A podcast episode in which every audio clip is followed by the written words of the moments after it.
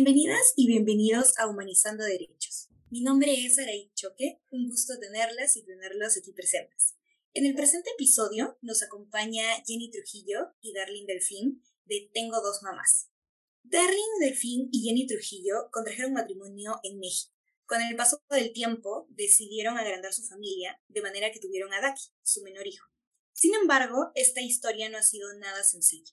Ellos mantienen una lucha frente a Reniec para el reconocimiento de su comaternidad, ya que aunque se ha reconocido a Daki como peruano nacido en el extranjero, se les viene negando la inscripción a ellas de su maternidad hacia él. Así, se les ha colocado en una situación mayor de vulneración de derechos, tanto a ellas como a su menor hijo. Bienvenidas, Darling y Jenny. Buenas tardes. Un gusto estar aquí. Gracias por la oportunidad para presentar nuestro caso. Y muchas gracias. Un gusto de verdad tenerlas aquí presentes para el episodio de, del podcast. Esta entrevista va a versar justamente por la lucha eh, en el reconocimiento de la comaternidad directamente frente a RENIEC en base a la experiencia de ustedes y también en torno a las dificultades y trabas que se pueden ver evidenciadas colocadas específicamente para las personas pertenecientes a la comunidad en el reconocimiento claro de sus derechos y cómo esto a la larga termina vulnerándolos. Entonces, básicamente tenemos el objetivo de visibilizar tanto los obstáculos como las complejidades de nuestro sistema en cuanto al reconocimiento de derechos y también específicamente enfocado en el caso de Daki con Tengo dos mamás. Así podemos iniciar entonces con la primera pregunta. Tal vez nos podrían comentar un poco más sobre su situación respecto del juicio frente a Reñet. Bueno, llevamos este juicio ya casi cinco años. Nos ha tomado mucho tiempo mucho esfuerzo de no solamente nosotros obviamente, sino nuestras compañeras que nos vienen apoyando, que es Liv, Demus y Más Igualdad. Y esto se formó como un equipo y hemos venido trabajando juntos, ellos nos vienen ayudando. Si no hubiéramos tenido estas aliadas, aliadas, no podríamos seguir en este caso, ¿no? Y ha tomado mucho más tiempo, como esta demanda debió tomar seis meses en realidad como máximo, como una demanda de amparo. Está tomando casi cinco años porque el sistema judicial acá en, Perú no toma importancia los derechos que tenemos las familias diversas. Parece que somos ciudadanas y familias de segunda categoría, que no importan nuestros derechos, nuestros derechos como familia y de nuestro hijo pueden esperar. Y bueno, seguimos en esto, no, no nos vamos a rendir más que nada es este ese esfuerzo de no solo de nosotros sino de todo este equipo no de trabajo. Sí es un esfuerzo para que se reconozca no nuestra comaternidad este caso debería haber tomado como dice Darling pues seis meses y tener un DNI donde da cara y tenga pues sus dos madres no que conforman su familia pero el sistema no no no funciona bien o no funciona como debiera ser en Perú. Ponen muchas trabas sin importar pues la vulnerabilidad de nuestro hijo, ¿no? Cómo lo perjudica, siendo él un pequeño que no puede defenderse, ¿no? Sí, es lamentable en realidad la situación de la regulación acá en el país, a pesar de que en instrumentos internacionales creo que ya se ha quedado bastante claro que esto es prácticamente un atentado de una vulneración directa a los derechos de todos los involucrados, especialmente tomando en cuenta de que existe un menor de por medio también que tiene derechos y merece ser reconocido como tal en la conformación de su familia. En torno a todo esto, justamente en la experiencia que van teniendo a lo largo de estos años, ¿cuáles ustedes considerarían que serían estos mayores obstáculos que han podido enfrentar tal vez o que han costado más que otros frente al sistema judicial en sí mismo y también al RENIEC? En principio, el que lleguemos a este momento que tenemos este, este juicio ha sido un problema no deberíamos estar en un juicio. No, no hay nada que impida que nuestro hijo, el hijo de muchos, en, en muchas familias diversas como las nuestras, sea eh, reconozcan a sus dos mamás o sus dos papás según sea conformada la familia que tengan, ¿no? Pero, sin embargo, aún así, René que está teniendo trabas, seguramente por porque René está conformado por personas que tienen ideas de cómo deberían ser las familias, ¿no? Pero en nuestra constitución no, no hay nada que diga que nuestro hijo no pueda tener a sus dos mamás registradas. Y creo que ese es el principal obstáculo, que Renier, en Renier están trabajando personas que, que están usando estas ideologías para, para discriminar a las familias que no son como las que ellos quieren que sean las familias. es increíble, ¿no? Como Renier, después de que tuvimos el, la sentencia a favor del juez Jonathan Valencia. Jonathan Valencia, ¿cómo es posible que Renier apele, ¿no? Apele a una, lo que el juez le está diciendo, ustedes tienen que darle un DNI a Dakaray donde represente, donde estén registradas sus mamás, porque esa es su familia y porque hay un documento que lo que refleja, el documento de migraciones, ¿no? De, de hijos de peruanos nacidos en el extranjero, reconocido, nos han entregado en migraciones, y reniega apela esa sentencia, diciendo no, que no, no le pueden dar eso, ese DNI a Dakaray, porque, como dice Darling, no están de acuerdo que se, que se tenga dos mamás. Ponen trabas. Esa es, esa es una cosa tan, a veces increíble de, de pensar que alguien que supuestamente son profesionales, también los de Renier, puedan hacer eso, ¿no? Si ellos mismos dicen, y se contradicen, ¿no? Porque dicen que defienden al niño, ¿no? pero no lo están, a mi hijo no lo están defendiendo, no lo están cuidando, no lo están protegiendo. Lo están dejando más bien desprotegido, solamente porque por la orientación sexual de sus madres. Y eso no, ellos no tienen que ponerse a, a pensar quiénes son los que le cuidan, sino que tienen que darle a él sus, sus derechos, ¿no? Cubrir sus derechos como lo hacen con cualquier otro niño peruano. Y justamente es esto de que la misma situación que ustedes están pasando no solo termina afectándolos a ustedes directamente, sino también a su hijo, que como bien se ha mencionado, al igual que él, muy seguramente en el Perú existen situaciones en las que no se aceptan las familias diversas debido a este pensamiento, tendencia y también ideología de mantener esta heteronormatividad.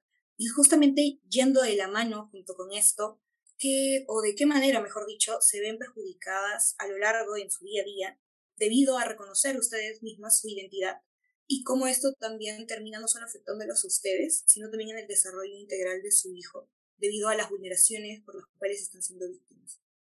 Bueno, el que nuestro hijo no tenga un documento completo, un documento, un DNI completo, le están diciendo a nuestro hijo y a nuestra familia que nuestro que nuestra familia no es correcta, no está bien, y desde ahí ya va una vulneración ¿no? a, nuestra, a nuestra estabilidad emocional, ¿no? nuestra y la de nuestro hijo.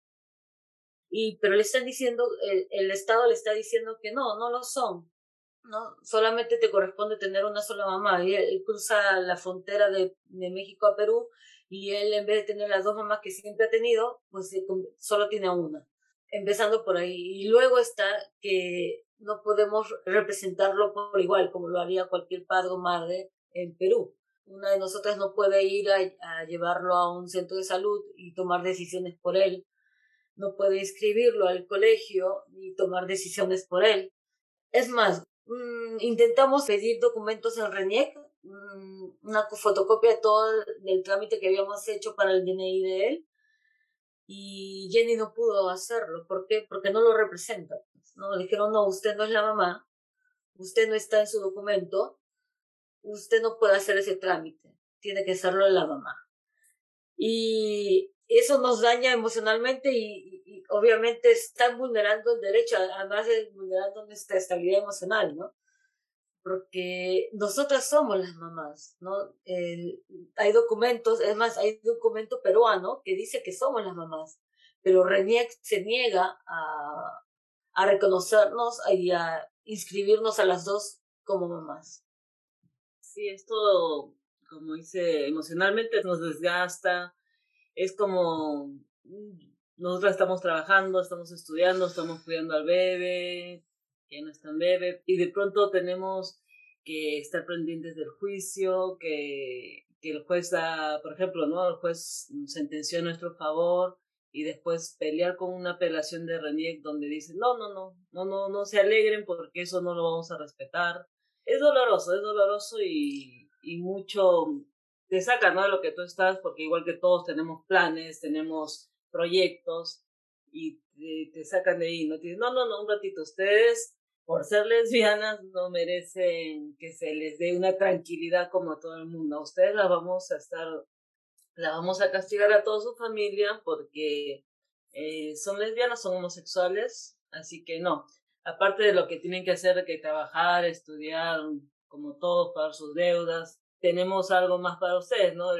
un juicio donde les vamos a estar torturando todo el tiempo, donde no vamos a respetar las normas ni las reglas que ellos mismos escriben, ¿no? O sea, está escrito ahí que deben, deben este, proteger al niño, que es lo primero, y que todas las familias debemos ser respetadas, ¿no? No, sé de dónde sacan tanto tiempo y tanto, tanta energía. A, a mí parece también como estar en Lima, estar en Perú con, con nuestro hijo, yo, no me siento segura, tranquila, porque yo puedo entender que haya personas, que haya lugares donde digan, que cuestionen en, nuestra familia, pero no tenemos quien nos defienda como, las, como tienen las otras familias ¿no? de padres o madres heterosexuales, que, que sí, sí tienen como respaldarse, como defenderse, porque el Estado así las reconoce si las defiende, si las protege, no, no como la nuestra, ¿no?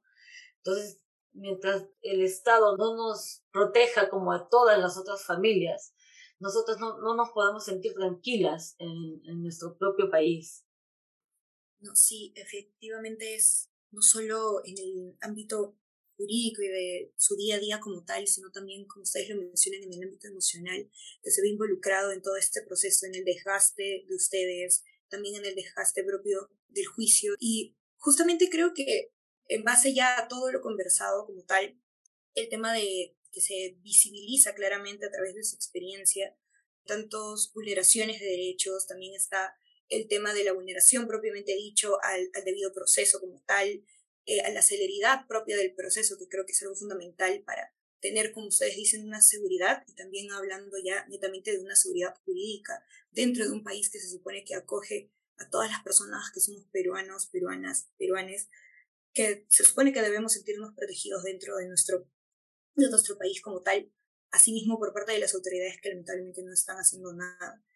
Y en verdad quiero y queremos en realidad desde el podcast de del equipo de derechos humanos, agradecerles la participación concretamente, porque en base a su experiencia, a lo conversado, de todas las experiencias que se suman a ella, de diversas familias que también están pasando por lo mismo, se ha podido visibilizar la problemática en la regulación de esta materia y también esta importancia netamente del reconocimiento por parte de nuestro sistema jurídico en general, del ordenamiento como tal, el ordenamiento peruano, de que existen en el mundo maternidades diversas, paternidades diversas y familias diversas, que se encarga de criar a sus propios hijos y de avanzar justamente a la par, como una familia eh, siempre lo ha hecho.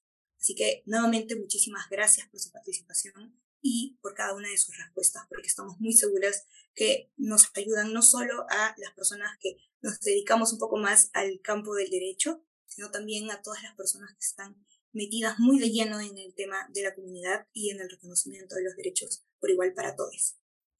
Queremos también agradecerles a, a todas que, que, tomen atención a, nuestra, a, a este caso, pero no solo porque es nuestra familia. Nosotras lo positivo de este, de este caso es que hemos encontrado que hemos tenido que conocer más familias como las nuestras, porque seguramente no estaban muy visibles, ¿no? Entonces hemos visto que comienzan a hacerse más visibles, porque siempre han existido estas nuestras familias, solo que eh, el rechazo a la sociedad pues no, no, no, no nos permite decir en voz alta, nuestra familia es diversa y merece el mismo trato y respeto y reconocimiento que el de las demás. Así que no, no solamente somos nosotras, somos muchas más familias diversas, muchas más familias como las, como las nuestras, ¿no? Esperando justicia. Sí, muchas gracias por, por este espacio y como dice Darling, pues sí, hay, hay, no somos las únicas. En Perú habemos muchas familias eh, homomaternales, homoparentales y, y qué bueno que podamos eh, mostrarnos nosotras con el apoyo de todo el grupo, las organizaciones como Demus y LIF y Más Igualdad que nos apoyan. Gracias a ellos y, ellas.